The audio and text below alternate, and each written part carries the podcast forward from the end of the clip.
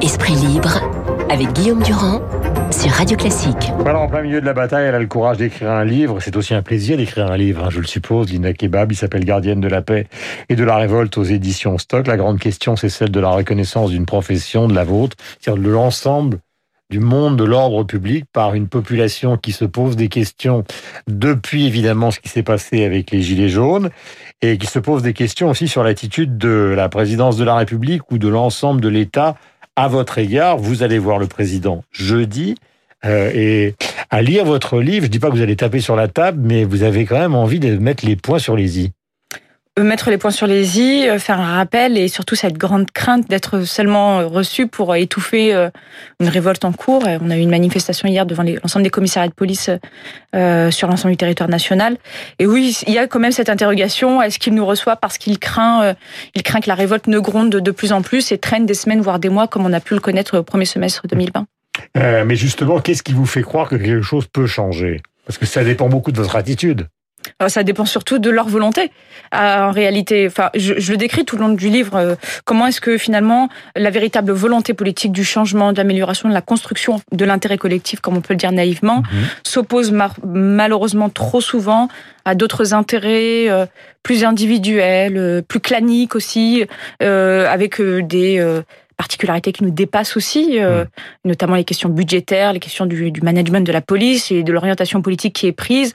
Et puis j'utilise un mot qui est très fort aussi, c'est l'instrumentalisation, la, malversation, euh, l'utilisation qui est faite des forces de l'ordre en France. Mm. On a vu l'affaire de Champigny récemment, euh, des gens qui sont directement agressés. Quand il y a eu l'histoire des Gilets jaunes, au départ, évidemment, une certaine forme de sympathie du public, puis ça s'est retourné avec l'arrivée des Black Blocs euh, a, donné une lecture de ces manifestations différentes, mais il y a eu cette espèce de rôle un peu ambigu de la police dans l'opinion. Hein. Euh, je ne suis pas policier. C'est-à-dire qu'à la fois les gens étaient derrière vous et en même temps ils avaient l'impression que vous étiez dépassé, que c'était la force du ministre. Et puis après, donc vous avez tout ce mouvement d'opinion lié à la gauche ou à l'extrême gauche qui a considéré qu'au fond les fauteurs de troupes c'était les flics en gros. C'est ça. Et au final, la question sociale, économique, on peut dire légitime, ou en tout cas celle qui oblige au moins le dialogue avec une partie de la population, est passée à la trappe pour faire finalement des forces de l'ordre. On a fait passer les forces de l'ordre pour le bras armé d'un gouvernement, ce qui n'est pas, mmh. parce que les forces de l'ordre ont une neutralité, une obligation de neutralité. Ils sont là, quelle que soit la présidence, quel que soit le parti au pouvoir. Mhm. Et malheureusement, à force de discours militants idéologiques, mais aussi de responsabilité politique, avec un véritable délaissement des forces de l'ordre et les laisser s'accomplir et s'obliger à rétablir l'ordre public, on a donné le sentiment que le problème des Gilets jaunes, c'était les forces de l'ordre. Sauf que jamais les forces de l'ordre n'ont été responsables. Mais qui a donné cette idée-là? Écoutez, quand vous avez... il faut rappeler à tout le monde que vous êtes euh, délégué force ouvrière, donc vous avez un rôle qui est à la fois un rôle justement euh, de gardienne de la paix, mais en même temps vous êtes une syndicaliste, donc vous avez quand même repéré qui tout d'un coup a amené dans l'opinion cette idée que c'était vous les responsables, en fait J'explique dès le, c'est le, début du propos de ce livre où j'explique justement euh, comment est-ce que dès début novembre 2018, on sent qu'il va y avoir un mouvement populaire qui est extrêmement grand. On est syndicaliste, donc on, est en mesure de prendre un peu la température aussi dans l'opinion publique via l'ensemble des branches professionnelles qui sont représentées dans d'autres confédérations. Et on appelle à, une journée zéro procès-verbaux, en tout cas notamment les contraventions euh, mhm. sans gravité, euh, pour l'acte 1 des Gilets jaunes. Et comment est-ce que ce jour même, on reçoit un message du directeur général de la police nationale, ouvertement, qui nous menace et qui nous dit euh, ça ne se passera pas comme ça.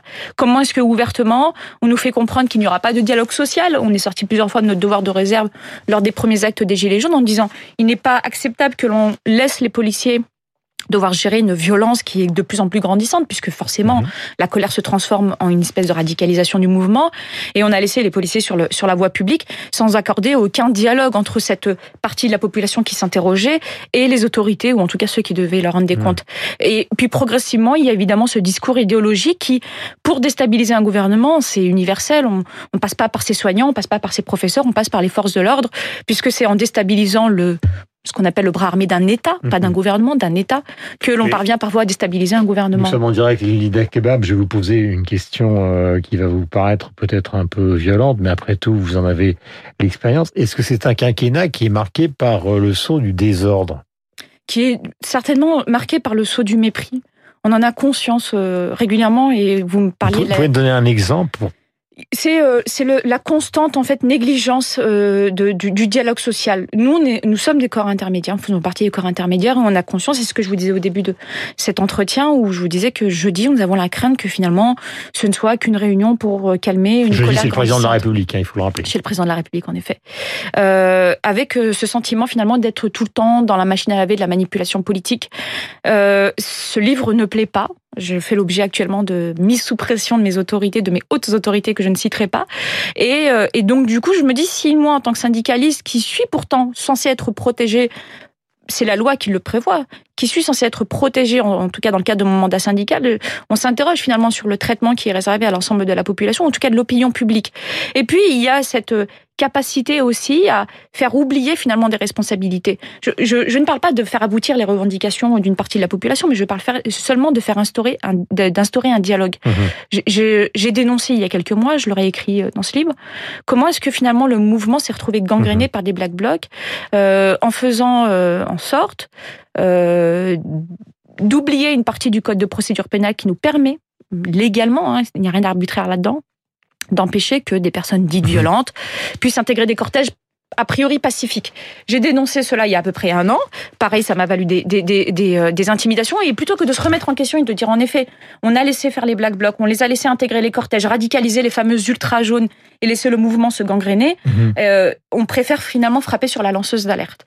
Et, et, là, mhm. ça, ça, pose question en effet sur la volonté politique. Mélinda Kebab, gardienne de la paix et de la révolte. Pour beaucoup de gens qui nous écoutent ce matin, le problème, c'est pas tellement vous, c'est Champigny-sur-Marne. Pour le problème, c'est pas tellement la revendication sociale qui est une tradition euh, dans le dialogue français, mais c'est quand même la délinquance, la violence, le trafic de drogue. Et il y en a beaucoup qui, qui devraient ou qui se disent Linda, vous êtes gentille, vous avez écrit un très bon livre chez Stock, mais vous feriez mieux de vous, vous débrouiller pour que la colline du crack soit réduite à zéro, que pour ce qui se passe à Grenoble, on, mette les, les, les types en tôle, etc. Parce que c'est ça aussi le problème. Si euh, vraiment c'était euh, une affaire seulement de soldats, si on devait faire une espèce de métaphore un peu low cost, euh, on ne chérirait pas autant Napoléon aujourd'hui. C'est toujours euh, le décideur, celui qui commande, qui a la responsabilité de l'échec et de la réussite. Et là, l'échec, en effet, le Premier ministre l'a reconnu hier, hein, la sécurité est un véritable point noir dans le pays, euh, sans rentrer dans les populismes extrêmes. Vous avez listé une partie des problèmes. Euh, les policiers qui sont euh, témoins impuissants, obligés de s'enfermer dans un commissariat, ce lieu sacré hein, dans les, chez les policiers, ce lieu où on se sent en sécurité, ce lieu où on se délaisse de notre gilet pare-balles, ce lieu où on se délaisse finalement de nos problèmes et, et, et où on se, se confie, n'est plus sacré. Avec cet appel euh, dans les quartiers, au plus près des, des quartiers populaires, parce que. Et vous avez le sentiment sérieusement ce matin, c'est ma dernière question, qu'ils veulent vous faire la guerre c'est simplement oui, l'autodéfense ou ils veulent vous faire Non, il y, y a, une véritable. Je pense qu'il y a une, vraiment une, une guerre sous-jacente euh, progressive avec des dealers qui ne tiennent plus euh, une partie euh, de cette jeunesse qui sombre évidemment dans une délinquance de long terme, avec euh, une justice qui est complètement dépassée, avec un politique qui n'a pas de ligne en réalité à nous offrir. D'ailleurs, ça fait trois ans qu'on attend une véritable ligne entre l'intérieur et la justice que l'on n'a pas. Je vous donner un exemple tout simple. Il y a un mois, les journalistes se sont penchés sur la guerre de sémantique entre l'intérieur et, et, le, et le garde de sceaux, le garde des sceaux. Est-ce que finalement, on n'a pas conscience de, de, de, se dire et, et l'obligation de se dire que si on ne s'entend pas sur les mots employés et donc sur le diagnostic, il n'y aura pas de solution commune? Hmm. C'est l'interrogation et donc du coup c'est un peu désespérant. C'est un mauvais choix de prendre l'un et l'autre s'ils n'avaient pas le même diagnostic. Ça, ça regarde le responsable et ceux qui les, celui qui les a nommés, mais euh, au-delà de la personne, c'est surtout euh, la mission et l'idée qu'il y a derrière finalement de restaurer un petit peu de sécurité dans ce pays pour garantir la liberté. Et très sincèrement aujourd'hui nous policiers, on est révoltés, mais on est aussi d'un peu désespérés. Linda Kebab, le livre s'appelle Gardien de la paix et de la révolte, il est publié aux éditions Stock. Merci d'être venu sur l'antenne de Radio Classique ce matin. Il était important de vous entendre. Vous allez écouter dans un instant quelqu'un que vous connaissez par cœur sur notre ça va nous changer, euh, Linda Kebab, euh, non pas de vous, mais euh, de l'actualité qui est souvent sombre. Voici Christian Morin. Guillaume Durand sur Radio Classique. Voilà que notre bien-aimé réalisateur, nous allons écouter la cinquième, la neuvième symphonie de Beethoven pour des raisons que va vous expliquer Christian qui publie un livre qui s'appelle Note légère, drôle d'histoire de la musique classique. Voici Beethoven.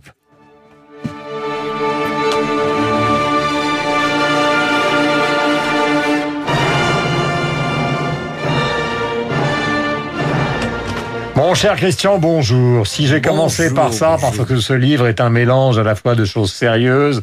Et bonjour à Linda, parce que je suis poli quand même. Voilà, est un mélange de choses sérieuses et de choses beaucoup plus légères. Par exemple, je lis à propos de Toscani, Dieu me montre comment la musique devrait sonner, mais vous me bouchez la vue, dit-il à un trompettiste. Vous racontez l'histoire d'un corps célèbre, un joueur euh, justement euh, euh, qui posait des problèmes à, à Karajan. Euh, il l'avait carrément mis à pied deux fois et il mhm. l'avait repris pour dire qu'il était bon quand même, mais c'était, il avait un sale caractère. Il avait un sale caractère. Euh, il était au festival de Bayreuth et lors du solo de Siegfried, il avait pour habitude de se lancer des coulisses et euh, il trouve sur sa chaise une dame très élégante mhm. et au lieu de lui demander euh, poliment de, euh, de sortir de la chaise parce qu'il a besoin de se concentrer, il la vire carrément manu militari, sans ménagement et il va voir le petit-fils de Wagner, Wolfgang Wagner, qui était le patron de, de Bayreuth. Il lui dit si ça se reproduit, je ne jouerai plus à Bayreuth. Il dit mais ce sera la dernière fois que vous avez joué. Ce soir, cette dame, je l'avais invitée à vous entendre davantage et je l'avais installée là, c'était la reine de Suède.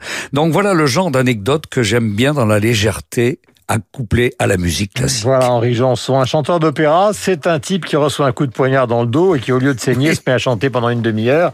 Euh, voilà. Non, si j'ai si j'ai programmé ces quelques notes de la 9e symphonie de Beethoven, c'est que vous racontez, parce que le livre mélange le sérieux, je parlais de Salieri au début de la matinale, euh, c'est avec une préface de Renaud, de Renaud Capuçon, et le léger, le sérieux, c'est que le CD le CD est né grâce à Beethoven et à la 9 Exactement, mais il faut justement se référer toujours à Beethoven.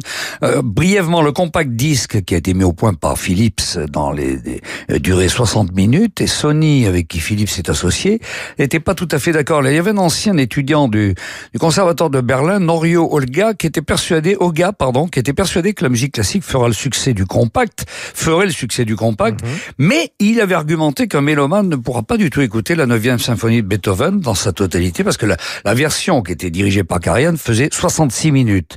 Alors il fallait trouver un CD qui soit capable, qui soit plus long.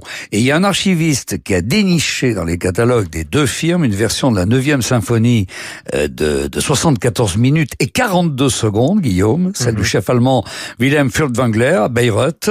Et cerise sur le gâteau, cette durée allait permettre surtout de graver 95% du répertoire classique. Donc en 1982, la durée standard du CD est fixée à 75 minutes et le diamètre du CD passe de 11 cm et demi à 12 cm. Ça c'est l'aspect un peu plus sérieux, mais tout ça ce qui m'amuse c'est de trouver des anecdotes et de pouvoir les illustrer, les dessiner euh, comme dessinateur humoriste. Voilà, ce n'est pas à vous de le dire Christian, mais vous avez beaucoup de talent, vous avez fait les beaux-arts, les gens ne le savent pas vraiment.